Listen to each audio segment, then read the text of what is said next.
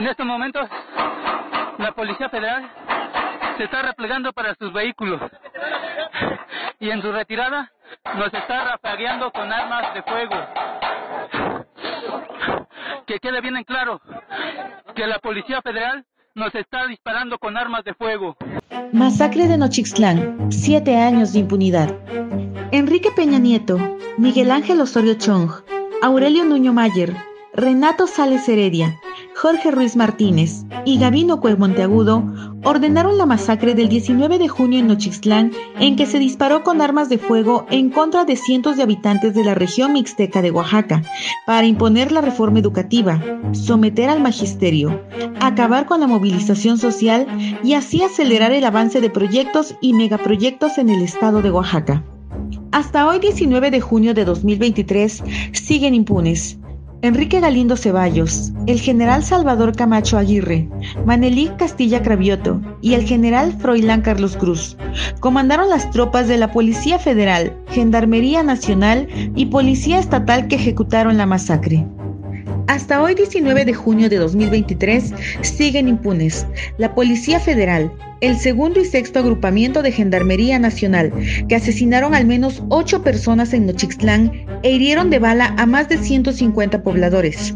Tuvieron la oportunidad de ser incorporados a la Guardia Nacional, como lo establece el segundo transitorio del decreto publicado el 26 de marzo de 2019 para la formación de la Guardia Nacional, que representa la cuarta transformación de la original Policía Federal Preventiva, creada a finales de 1999 por el gobierno de Ernesto Cedillo para agregar un cuerpo paramilitarizado a la represión contra los pueblos de México.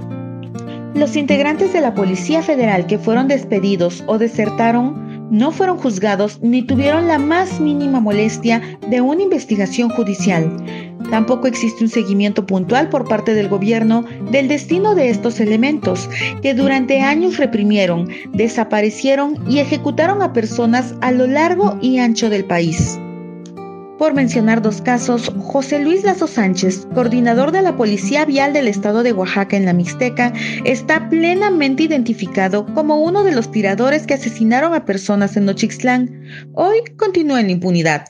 Por otro lado, la unidad con número económico 17.174, que se ubicó en fotografías y videos frente al Panteón de Nochixtlán durante la represión, reaparece en medios de comunicación en julio de 2017, pero ahora en La Paz, Baja California, por la denuncia de una mujer de esta ciudad que sufrió abuso sexual por los ocupantes de la patrulla 17.174, quienes allanaron su casa y a los cuales identificó como policías federales.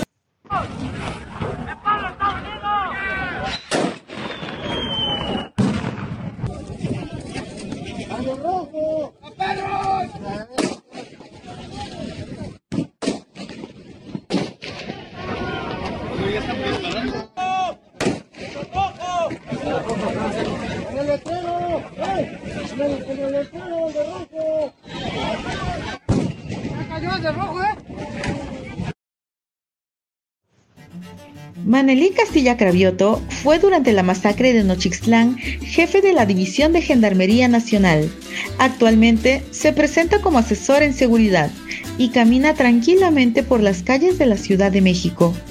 Enrique Francisco Galindo Ceballos, durante la masacre de Nochixtlán, era el comisionado general de la Policía Federal. Estuvo en pláticas para ser el operador político de Morena en San Luis Potosí. En junio de 2023 es presidente municipal de San Luis Potosí. Renato Sales Heredia, durante la masacre de Nochixtlán, era el titular de la Comisión Nacional de Seguridad. En 2021 fue impuesto por Morena como candidato a la presidencia municipal de Campeche. En junio de 2023 se presenta como un defensor de la justicia, ocupando el cargo de fiscal general de Campeche en el gobierno morenista de esta entidad.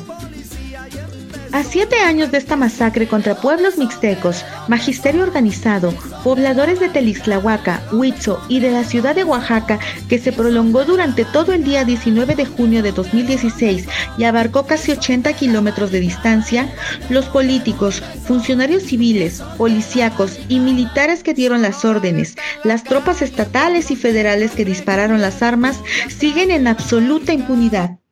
Los responsables de la masacre de Nochixtlán siguen sin ser castigados. 19 de junio de 2016. Ni perdón ni olvido. ¡Justicia!